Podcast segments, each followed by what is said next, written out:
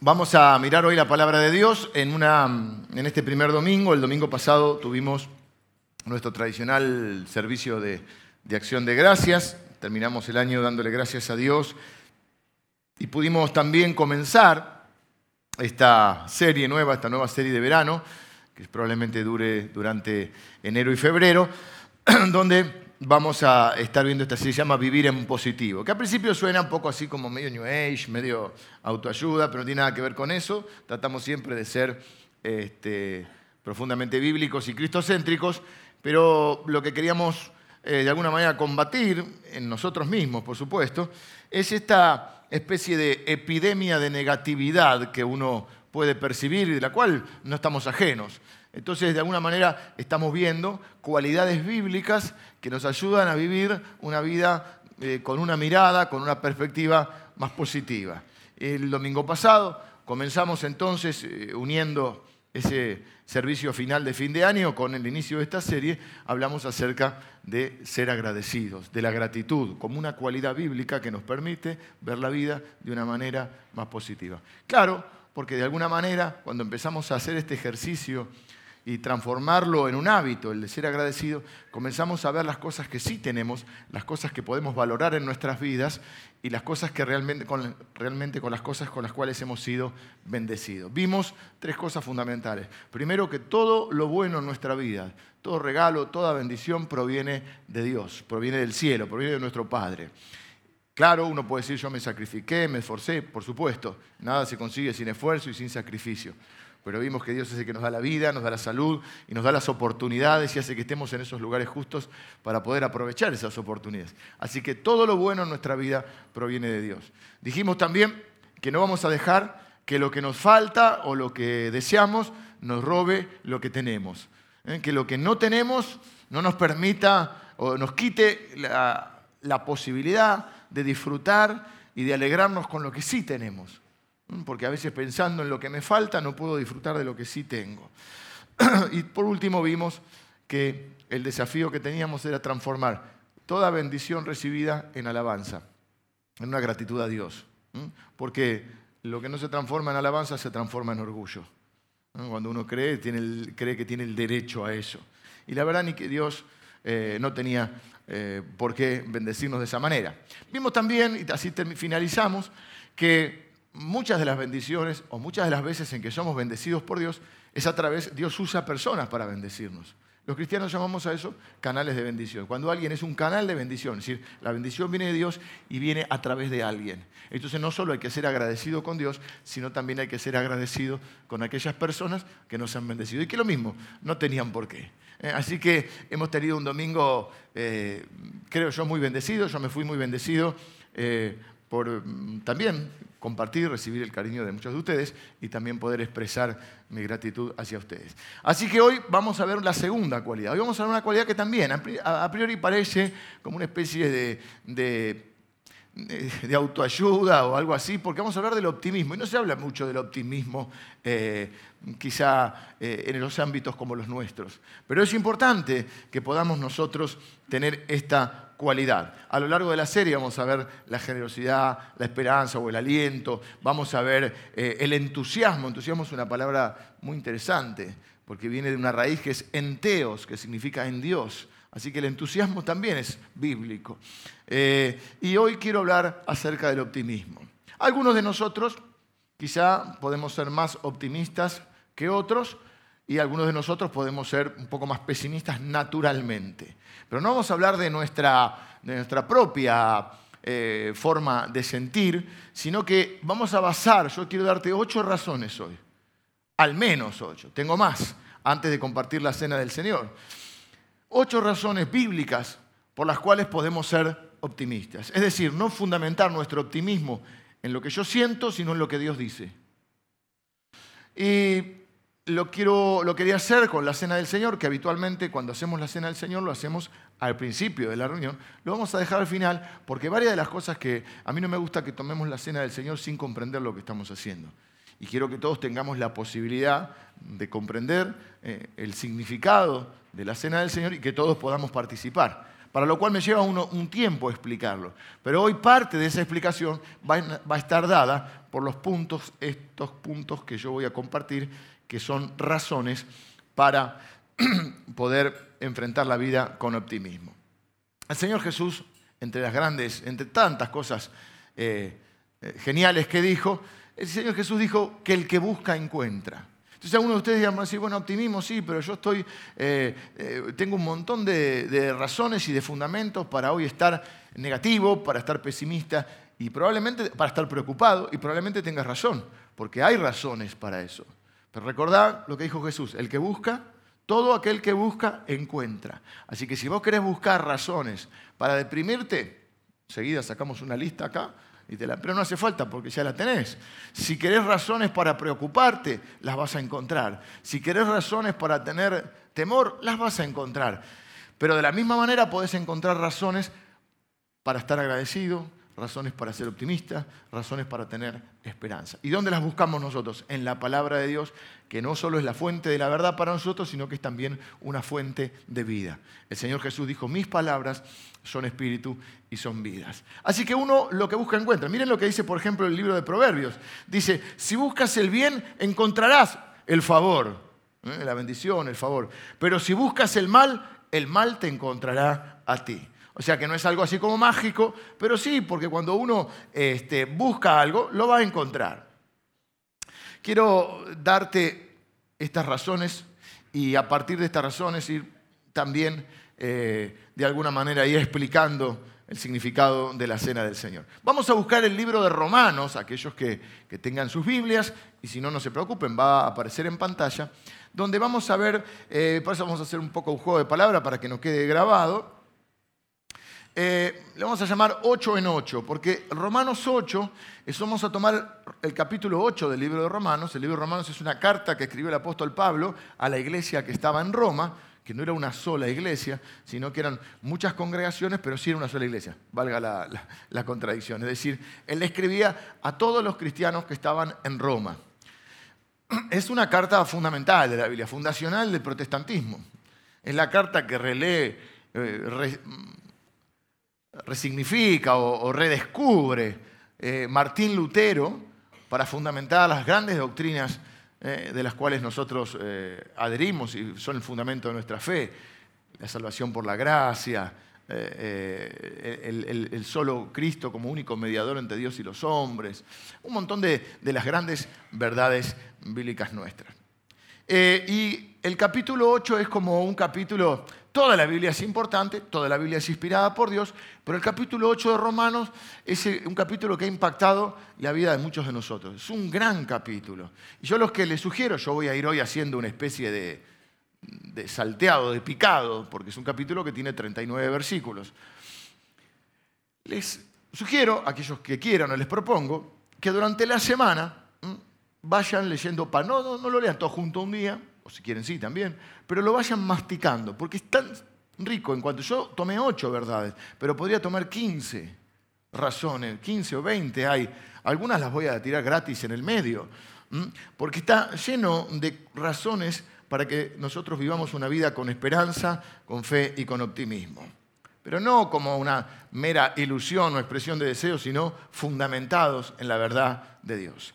Así que vamos a, ir viendo el capítulo 8 del libro de Romanos. La primera razón por la que, cual podemos ser optimistas en esta vida es que mis pecados han sido perdonados y mi eh, eternidad está segura. Eh, tengo la seguridad de la eternidad, de la vida eterna o de la vida después de la muerte junto a Dios. Dice la Biblia, el capítulo 8, versículo 1 y 2, dice, ahora pues, ninguna, o sea, nada, ninguna condenación hay para los que están en Cristo Jesús, los que no andan conforme a la carne, sino conforme al Espíritu, porque la ley del Espíritu de vida en Cristo, en Cristo Jesús, me ha librado de la ley del pecado y de la muerte. ¿Qué es lo que significa esto? La Biblia dice que todos nosotros somos pecadores y que ese pecado es casi como, es una ley. Esa ley, indefectiblemente el pecado te lleva a la muerte. Pero dice, ninguna condenación hay para los que están en Cristo Jesús. El apóstol Pablo usa mucho esta expresión de estar en Cristo. ¿Qué significa eso? Significa haber reconocido a Jesucristo como ese Dios que vino a la tierra y que se transforma en nuestro Señor y en nuestro Salvador. Medio mundo está celebrando, ha celebrado hace pocos días la Navidad. Hemos tenido un evento de Navidad eh, muy bendecido. Digo esto, Navidad celebramos la irrupción del Salvador en la tierra, el nacimiento. ¿Mm? Qué paradoja, qué tragedia, no paradoja, que estés celebrando el nacimiento del Salvador y no sea tu Salvador. Y vos 50, 60 años tirando cañita voladora. Nació el Salvador, nació el Salvador y no es tu Salvador. Ahora te explico cómo. Semana Santa, ¿qué significa? Cuatro días en la costa. Si cae en marzo. No tengo problema. Siempre, muchas veces cae mi cumpleaños. Sí, sí, no tengo problema con la costa, con el viaje. Pero ¿qué significa? Significa que ese, ese, ese Salvador que nació, creció, se hizo un hombre y, completa la obra. Vive 33 años en la tierra Jesús y completa la obra yendo voluntariamente a la cruz. En la cruz entrega su vida. Y previo a la crucifixión, comparte la cena con sus seguidores y dice, este pan simboliza el cuerpo, mi cuerpo, que por ustedes es partido o es entregado. Estaba partiendo el pan y, lo bendijo y lo dio a los suyos. Y luego de cenar toma la copa y dice, esta copa es el nuevo pacto en mi sangre. A ustedes no les cuesta nada, a mí me cuesta la sangre, que por ustedes es derramado. Y si hagan esto en memoria de mí, acuérdense, hasta que yo vuelva no voy a tomar más de esta copa. Entonces, vuelvo a esta primera. Entonces, ahí en, Semana Santa celebramos eh, la, la, Pascua, que es esta victoria sobre la muerte. ¿Qué hace Jesús? Como el hombre fue rompiendo los pactos con Dios, Jesús toma nuestro lugar en el pacto y cumple viviendo una vida perfecta y dando su vida en la cruz por nosotros. Como Él es sin pecado, dijimos que la ley del pecado trae la muerte. Dice que somos libres, leímos que no hay ninguna condenación porque somos libres de la ley del pecado y de la muerte. Es decir, Jesús vence la muerte porque es sin pecado y Dios le levanta de los muertos. Aprueba su vida, aprueba su obra y lo levanta de los muertos. Por eso dice la Biblia, si creyeres, confesares con tu boca que Jesús es el Señor y creyeres en tu corazón que Dios le levantó de los muertos, serás salvo. Y justamente esta es la primera razón por la cual podemos ser optimistas. Más allá de lo que nos pasa en esta vida, ¿qué se dice? Mientras hay vida, hay esperanza. Quiere decir que si no hay vida, no hay esperanza. Pero para nosotros, aún el perder la vida, aún el morir en esta tierra, es ganancia. Siempre en la vida de un hijo de Dios lo mejor está por venir, siempre. Porque ¿qué es lo peor que puede pasar? La muerte. Pero aún la muerte para nosotros deja de ser un problema, deja de ser una tragedia, deja de ser el fin ¿eh? para transformarse en ese paso necesario para una nueva vida en Cristo.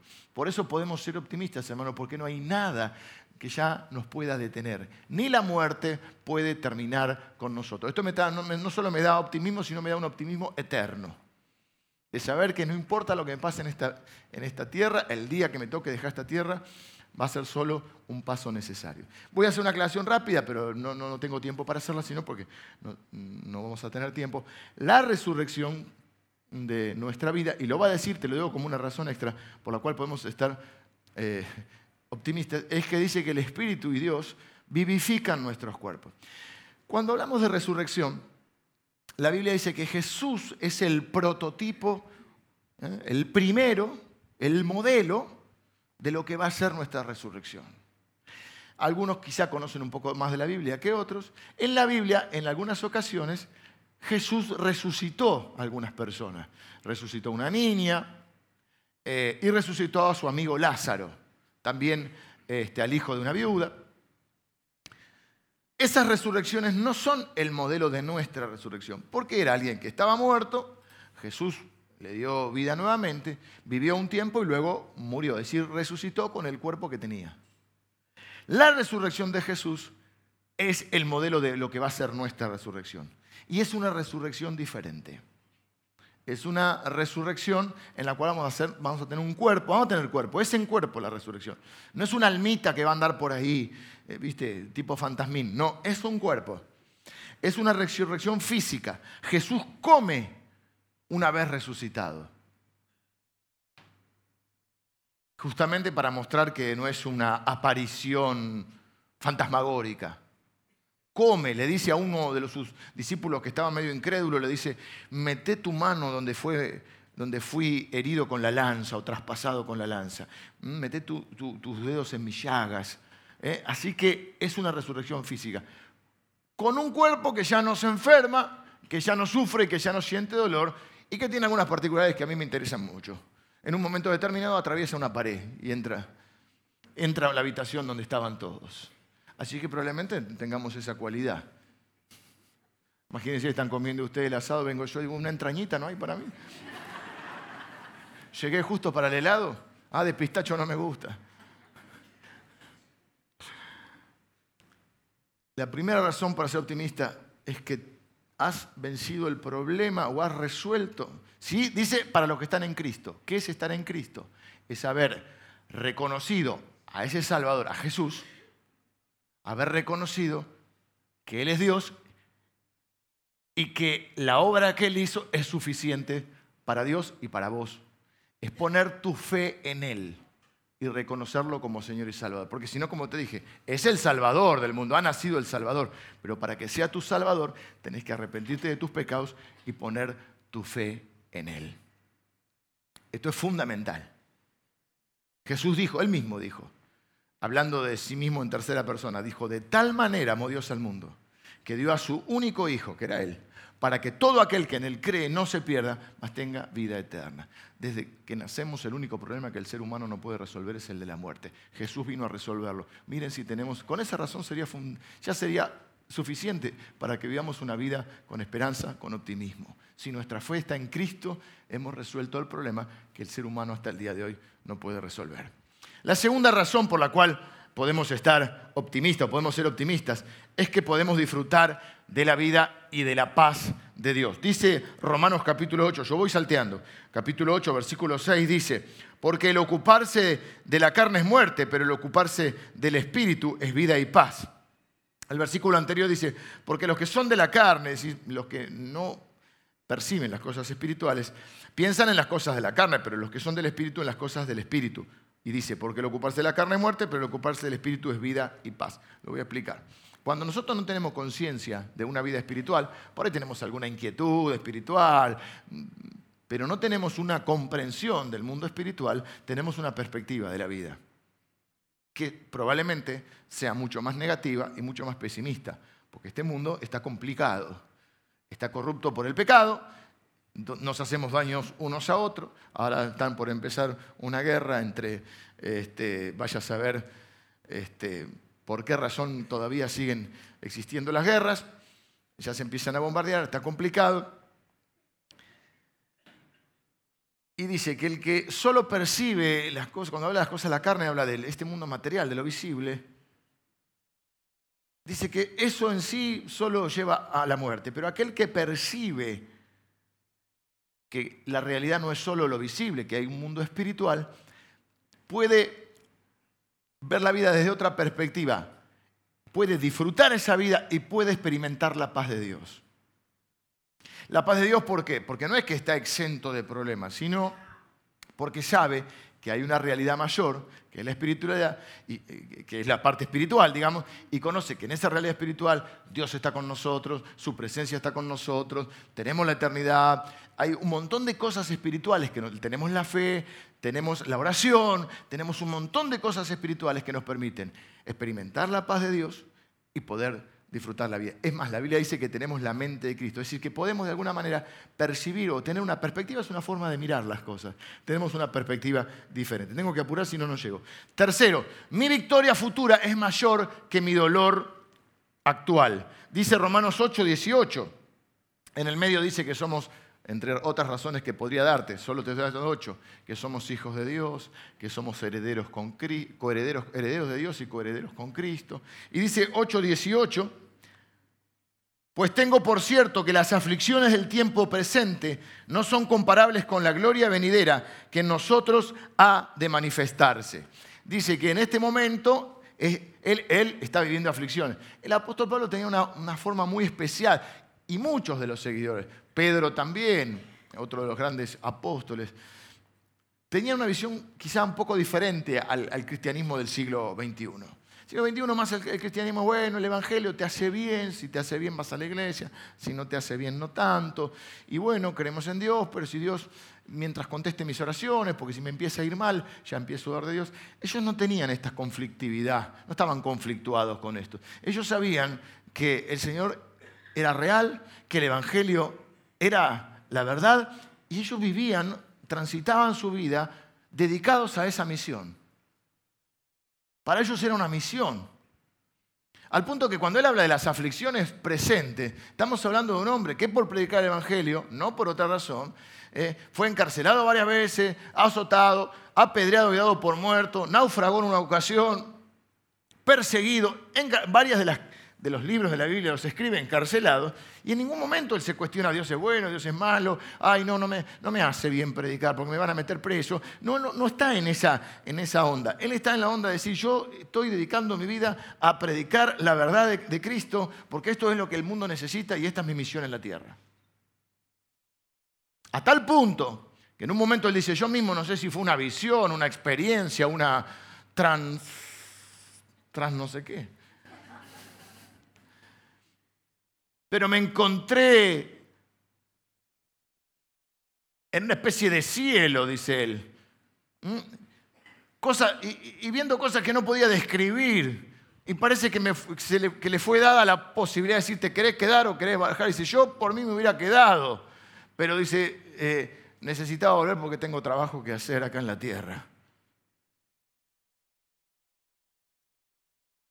Por eso él va a decir, para mí el vivir es Cristo y el morir es ganancia.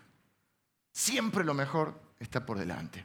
Y acá lo que dice es que cuando habla de las aflicciones presentes, probablemente está refiriéndose a todas esas cosas que él tiene que vivir. Y dice, no es comparable, no, me, estoy, enfocado en, los, en, los, inconvenientes presentes que tengo, porque no son comparables con la gloria que viene a mi vida. Acá vamos a bifurcar la gloria en dos aspectos. Uno es esa gloria futura, final, en el cielo, cuando estemos con Cristo. En un mundo, les dije, es una resurrección con cuerpo y es un mundo. No que vamos a andar saltando de nube en nube. Es un mundo nuevo. Dice que hay un cielo y una tierra nueva. Es este mundo, que es maravilloso, recreado sin el pecado. Así que imagínense. Jesús dijo, en la casa de mi Padre muchas moradas hay, muchas casas hay. Voy pues a preparar lugar para vosotros. Estamos hablando de una nueva realidad no de esas cosas que uno se imagina, eh, de un alma dando vueltas por, por, la nada. Por eso Pablo dice, para mí vivir es Cristo, morir ganancia. Entonces él dice, esa es la gloria final. Pero hay otra gloria que se manifiesta en nuestra vida y que tiene que ver cuando superamos una dificultad, un problema, una enfermedad, una crisis, un quebranto, que nos hace, o que Dios usa para moldearnos a la imagen de Cristo, es decir, para ir formando el carácter de Cristo en nosotros. Cuando pasamos esas aflicciones, se van generando en nosotros una mayor misericordia, quizá una mayor templanza. Templanza es una palabra que me gusta mucho. La templanza es una entereza, es una solidez que uno tiene para enfrentar nuevos desafíos, porque sabe quién es en Dios, porque sabe quién es Dios y sabe quién es uno. Y entonces uno va teniendo esa templanza, no se desespera la misericordia, la paciencia, la fe, cosas que se van formando en nosotros y que hacen que la gloria de Dios se manifieste. ¿De qué manera? Cuando nosotros, una vez superadas esas pruebas, podemos acompañar a otros que están eh, experimentando o atravesando las mismas pruebas. Esa es otra gloria que, se da en nosotros, porque no hay más gloria, mayor gloria que reflejar a Cristo y, que, y ser usado por Dios para bendecir a otros. Eh, eso nos tiene que dar mucha esperanza. Yo siempre creo que de los grandes quebrantos vienen los grandes aportes, los grandes ministerios que hacemos en la vida de otros. Cuarto, el Espíritu de Dios dice que me ayuda en mi debilidad. El versículo 26. Dice, y de igual manera el Espíritu nos ayuda en nuestra debilidad, pues qué hemos de pedir como conviene, no lo sabemos, pero el Espíritu mismo intercede por nosotros. Entre paréntesis, ahí hay otra, otra tremenda bendición, otra tremenda razón para ser optimista. A veces decimos, no tengo quien ore por mí.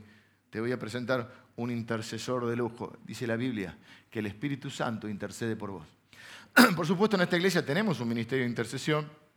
José y Marita dirigen este ministerio, ellos están sentados aquí adelante y se reúnen todos los lunes, entre otros días, que también hay diferentes eh, eh, formas de reunirse y de orar y de ministrarse, pero los lunes a las 19 horas eh, se juntan para orar y estás invitado. Puedes acercarte a ellos, puedes acercarte a alguno de los pastores, tenés hermanos que pueden orar por vos, manifestar cuáles son tus necesidades. Pero hay momentos en que uno cree que está solo y que no hay nadie. Dice uno, no, no, hay nadie que ore por mí. No, la Biblia dice que, te voy a presentar otro después, pero primero dice que el Espíritu Santo mismo es el que ora por vos. Dice que intercede por vos. Y dice que te ayuda en tu debilidad. Y esto significa que cuando somos débiles es cuando llegamos a conocer más a Dios. Porque mientras nos podemos apoyar en nuestros propios recursos, nuestras propias fortalezas, es más difícil conocer a Dios. Por ahí conocemos a Dios en lo general, pero para conocer diferentes aspectos de Dios, por ejemplo, conocerlo como mi sanador o como mi proveedor o como aquel que me consuela o aquel que me da fuerzas. Podemos experimentar el poder de Dios cuando tenemos debilidad en nuestra vida, cuando nuestros recursos son insuficientes. Entonces dice la Biblia que en esas debilidades el Espíritu nos ayuda. Así que esta es una razón para estar optimista, es decir, yo sé que tengo debilidades, sé que hay cosas en las cuales soy insuficiente o mis recursos son insuficientes. En esas tengo el Espíritu de Dios para que me ayude. Número, ¿qué vamos? ¿Están aburridos? ¿No? Si no, vamos a la cena. Apuro un poco. Cinco. Mi Dios está trabajando en mi vida para mi bien y sus propósitos. Acá comienza en el versículo 28 lo más conocido del capítulo 8 de Romanos. Porque comienza diciendo, y sabemos, no es que me lo contaron, no es que lo leí en un libro, está hablando del saber como una experiencia personal que ha tenido y que muchos de nosotros hemos tenido. Dice, y sabemos que a los que aman a Dios, todas las cosas les ayudan a bien. Esto es, a los que conforme a su propósito son llamados. Lo que la Biblia dice es que nuestro Dios usa todo lo que sucede en nuestra vida, incluso lo malo, para sacar algo bueno para nosotros. Claro, al momento de vivir las cosas malas es muy difícil poder captar esta esencia. Muchas veces por eso hablamos de perspectiva, que es como miro las cosas. Muchas veces esa perspectiva se logra con el tiempo. Hay cosas que nos pasan y nunca las vamos a entender. Porque hay cosas que son incomprensibles y, quedan reservadas para Dios, porque bueno, de hecho es Dios. Y si yo puedo explicar todo lo de Dios, sería un Dios muy pequeñito, muy... O sea, la Biblia dice, ¿quién entendió la mente de Dios? Estamos hablando de un Dios eh, infinitamente superior a nosotros. Pero voy a poner algunos ejemplos de cómo Dios hace esta maravilla que solo Él puede hacer. Hace poco, a veces hablo, sinceramente hablo con tanta gente que no me, a veces no recuerdo quién me contó qué cosa. Pero lo que me contó por ahí, si, está bueno, me lo recuerdo. A veces recuerdo quién. En este caso no recuerdo quién es. Pero alguien me contó, por ejemplo, y creo que es el testimonio de más de uno. Dice, yo, yo cuando era chico, nombre grande, no me acuerdo quién era. Cuando era chico mi mamá enfermó de cáncer. Y entonces mi mamá se acercó a una iglesia donde oraron por ella y ella se sanó. A partir de ahí conocimos al Señor. Es decir, el cáncer no podemos decir nadie que es lindo, ni nadie va a estar contento por eso. Sin embargo, lo que podemos ver, claro, no en el momento, cuando pasa el tiempo, es que si no hubiera estado ese cáncer, probablemente esa familia no hubiera conocido al Señor. Aquí hay muchos hermanos venezolanos o extranjeros, pero mayormente de Venezuela. No estoy diciendo que lo que sucede en Venezuela es por la vida específica de alguno, pero sí que Dios usa todo. Hay hermanos de Venezuela, hoy a la mañana, un hermano que cuando lo vi recordé que me había contado esto, que él me dijo, si yo me hubiera quedado en Venezuela jamás hubiera ido a una iglesia, porque tenía un montón de prejuicios. Hay muchos hermanos de Venezuela que han venido y ya eran cristianos, ya conocían al Señor, pero muchos no, y conocieron al Señor acá. Y quizás si no hubieran sucedido lo que sucedió, que repito, no es que lo que sucedió sucedió por una para que uno conozca a Dios, sino que Dios usa y combina en una especie de esto que se puzzle, ¿cómo se llama? Rompecabezas. Sí, entramado también. Mi mamá nace en España, en medio de la guerra civil española. No hubiera conocido al Señor si no hubiera venido a Argentina. De hecho, conoció al Señor acá. Así que si mi mamá no hubiera venido, en una situación muy difícil, muy, eh, muy dramática, todo como se vivió, todo eso. Y como muchos de ustedes saben de lo que hablamos, porque muchos de ustedes son descendientes también de inmigrantes, el desarraigo, la pobreza, las dificultades, el perderlo todo. Pero si no hubiera sucedido eso, mi mamá no hubiera conocido al Señor. Bueno, probablemente yo no hubiera, bueno, no sé si no hubiera conocido al Señor, probablemente yo no existiría, porque no se hubiera conocido con mi papá. Eso no sé si les alegra o no, pero bueno, no hubiera conocido a mi papá. Claro, eso se ve en retrospectiva. Y así hay un montón de cosas. Otras no, no les vamos a encontrar explicación. Pero aquí lo que, y ahí es donde entra la fe, en saber que Dios va a reciclar todo ¿eh? y de lo malo va a sacar algo bueno. Tengo que ir con la razón número 6.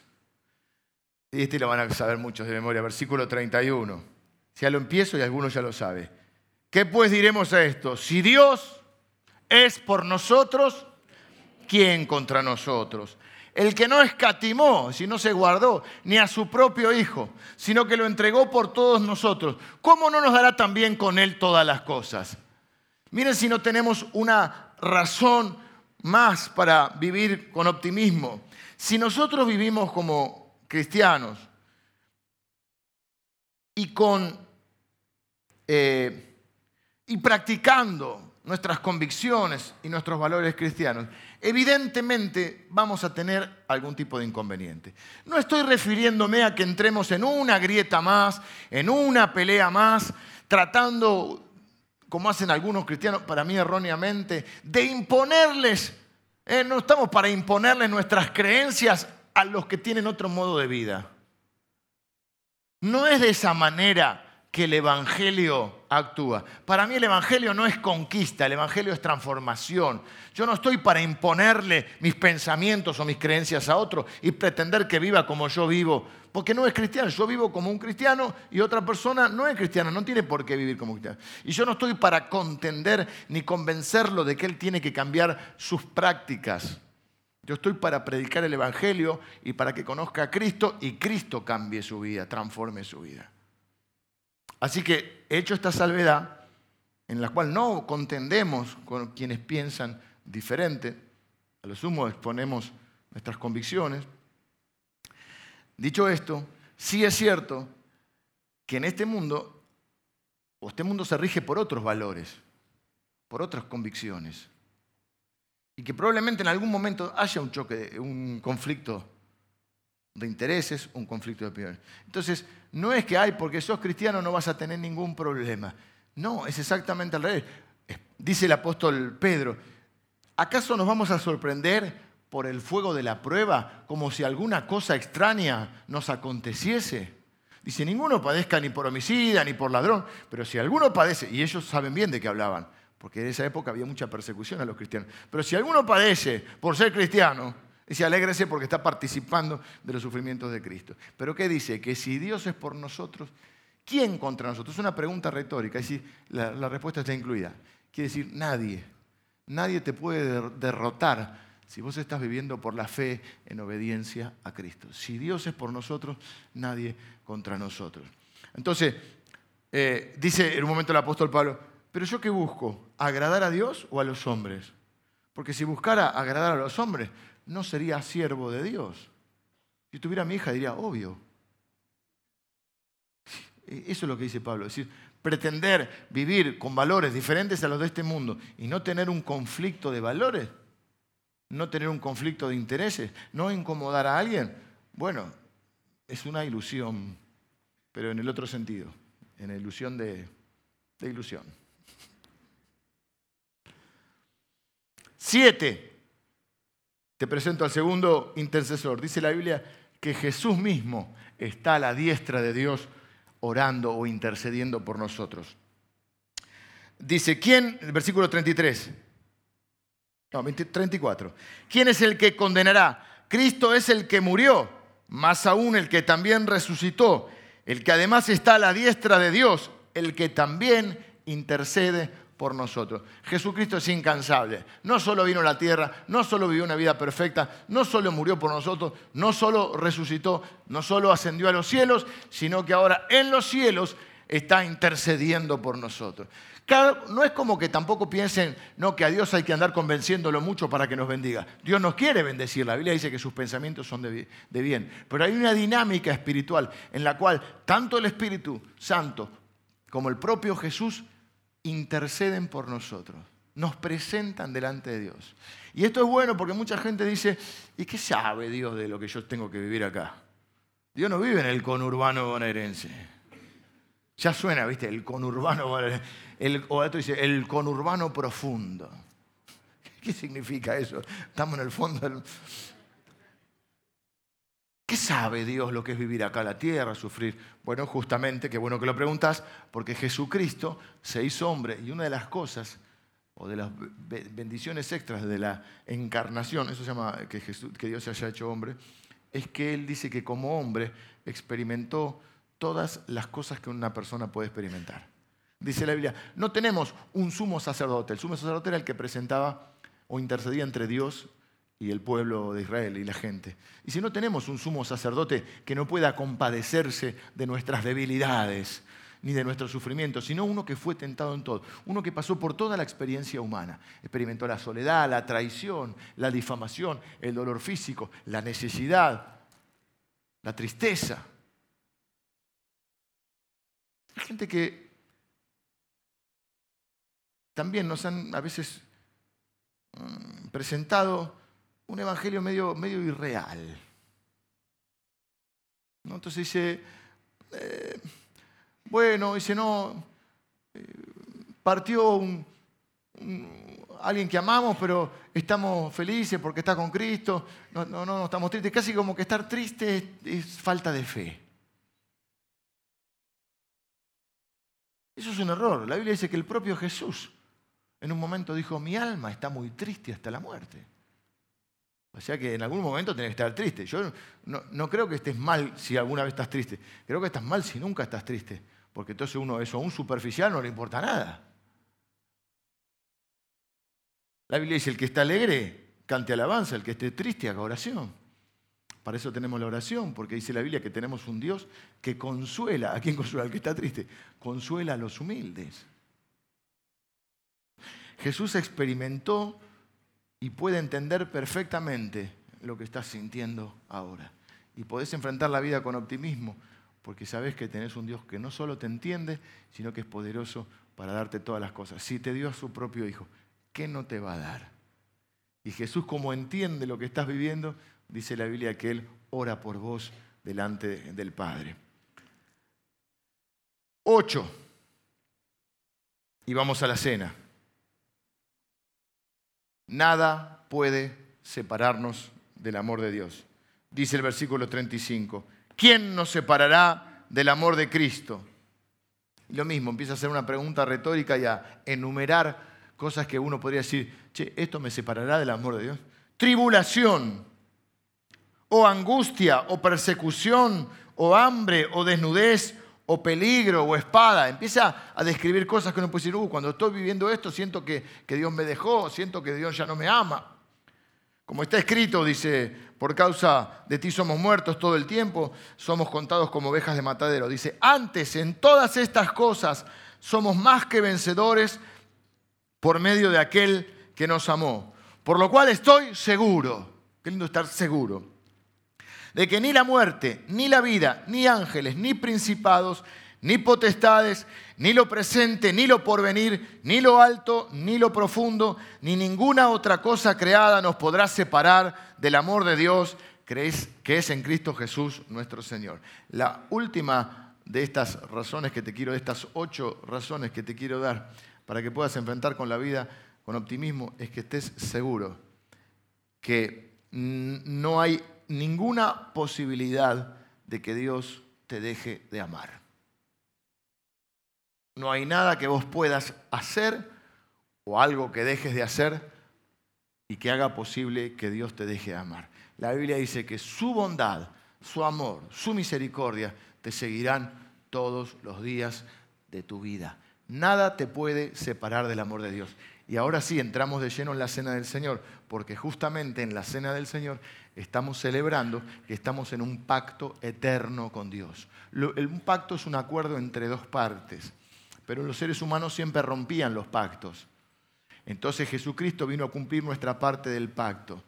Entonces ahora, por eso eh, también a veces en los ámbitos religiosos te enseñan, te porta bien, Dios te quiere, te porta mal, no te quiere más, te portas bien, te ganaste la salvación, te porta mal, perdiste la salvación. Y la Biblia dice exactamente otra cosa. Dice que en la cruz Jesucristo dijo consumado es, que significa algo así como hecho está. Técnicamente significa cancelado, que la deuda que teníamos de pecado fue cancelada por Jesucristo. Y no hay que agregarle nada a la obra de Dios. Dios no te ama ni por tus ofrendas, ni por tus oraciones, ni porque vengas a la iglesia. Son, esas son eh, consecuencias o muestras de nuestro amor hacia Él. Pero Dios no nos ama por eso. Dios nos ama de pura gracia, dice la Biblia, porque se le cantó la gana. Y muestra su amor para con nosotros en que siendo nosotros pecadores, Cristo murió por nosotros. Estamos celebrando que estamos, dice la Biblia, el que se une al Señor, un espíritu es con Él. Estamos unidos al Señor. Jesús dijo, a mí me cuesta la sangre. El pacto no está cimentado en lo que vos hagas. Por eso hay gente que anda perdiendo y ganando el amor de Dios, perdiendo y ganando la salvación en lo que hace o no hace. Y nosotros estamos fundamentados en lo que Cristo hizo. Y no hay que agregarle nada a la obra de Cristo. No es Cristo más tus oraciones, Cristo más tu servicio, Cristo más tu ofrenda. No, es solo la obra de Cristo, completa en la cruz. Después como vivas traerá más o menos bendición porque lo que hagas tiene consecuencias. Eso es otro tema. Pero tu unión a Dios es a través de Cristo. Por eso dice que nada te puede separar del amor de Dios. No hay ninguna cosa en este mundo. Todo es creado menos Dios. Y dice que ninguna cosa creada te puede separar del amor de Dios. Así que un día estaremos delante del Señor, porque el Señor Jesús dice en la Biblia que la noche que fue entregado tomó el pan, lo partió, lo bendijo, lo dio a los suyos y les dijo, tomad, comed, esto es mi pan, esto es mi cuerpo. Este pan es mi cuerpo que por ustedes es partido o es entregado hagan esto en memoria de mí. Asimismo dice que después de que hubieron cenado, tomó la copa, dio gracias, la dio a los suyos y dijo, esta copa es el nuevo pacto en mi sangre, que por ustedes se derrama. Hagan esto en memoria de mí. Y yo no voy a volver a tomar de esta copa hasta que lo beba nuevo con usted, el vino este lo beba nuevo con ustedes en el reino de mi Padre. Quiere decir que nuestra eternidad está asegurada en Cristo ya sea que Él venga primero o que nos vayamos con Él. Nada te puede separar del amor de Dios. Mirá si somos bendecidos. ¿Cuánto cuesta esto? ¿Cuánto vale eso? Mirá si tenemos razones para enfrentar la vida con optimismo y no dejar que la negatividad de la diaria, del diario vivir, nos quite la expectativa de lo bueno que Dios tiene para nuestra vida. Estamos delante de la cena del Señor celebrando que estamos en un pacto unidos a Dios. Ahora, ¿todos los seres humanos? No, Dios nos ama a todos, pero no todos, porque varias veces vimos que decía en Cristo, el amor es en Cristo, la salvación es en Cristo. ¿Qué significa esto? Significa que Dios ideó un plan para resolver la separación que el ser humano tenía de Dios, la separación que produce el pecado y que nadie por sí mismo podía volver a reconciliarse con Dios. Entonces la Biblia dice que Dios envió a Jesucristo para que viviera una vida perfecta, tomando nuestra parte en el pacto, que era vivir una vida honorable a Dios, y que Jesucristo en la cruz, que es lo que celebramos aquí en la Cena del Señor, cargó con todos nuestros pecados. Y por su sangre, el derramamiento de su sangre, fuimos nosotros perdonados y limpiados de todos nuestros pecados. Ahora, básicamente hay que apropiarse de esa obra de Cristo. Hay que hacer, como te dije al principio, que ese Salvador ahora sea tu Salvador. Y eso es a través de la fe. Dice la Biblia, más a todos los que le recibieron, está hablando de Jesús, les fue dada la potestad de ser llamados hijos de Dios. Porque claro, la gente en los funerales, en los momentos eso, dice frases de un poco como de compromiso. Dice, bueno, pasó a mejor vida. ¿Vos decís? Porque no siempre pasa a mejor vida. Bueno, ya descansa en paz, ¿vos decís? ¿O son frases que decimos porque estamos incómodos?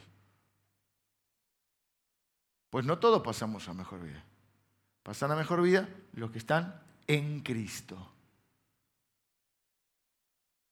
Todos aquellos que durante su vida reconocen que Dios tiene razón y si Dios dice que somos pecadores, somos pecadores, que ese pecado nos lleva a la muerte y que necesitamos un Salvador y que ese Salvador es Jesús. Porque la Biblia dice que no hay otro nombre bajo el cielo dado a los hombres en el cual podamos ser salvos. En ningún otro hay salvación. Y que lo que tenemos que hacer es arrepentirnos de nuestros pecados. Reconocer que hemos quebrantado leyes de Dios, ni siquiera conocemos muy bien las leyes de Dios a veces. Y que necesitamos un Salvador y que ese Salvador es Jesús, no hay otro. Y entonces vos haces de Jesús tu Salvador, porque pones tu fe en Él, crees que Él es quien dijo que era, que Él, por Jesús mismo dijo que Él había venido a salvar al mundo y que lo que hizo en la cruz es suficiente para el Padre. Por eso dice la Biblia, si confesares con tu boca que Jesús es el Señor y creyeres en tu corazón que Dios le levantó de los muertos, serás salvo.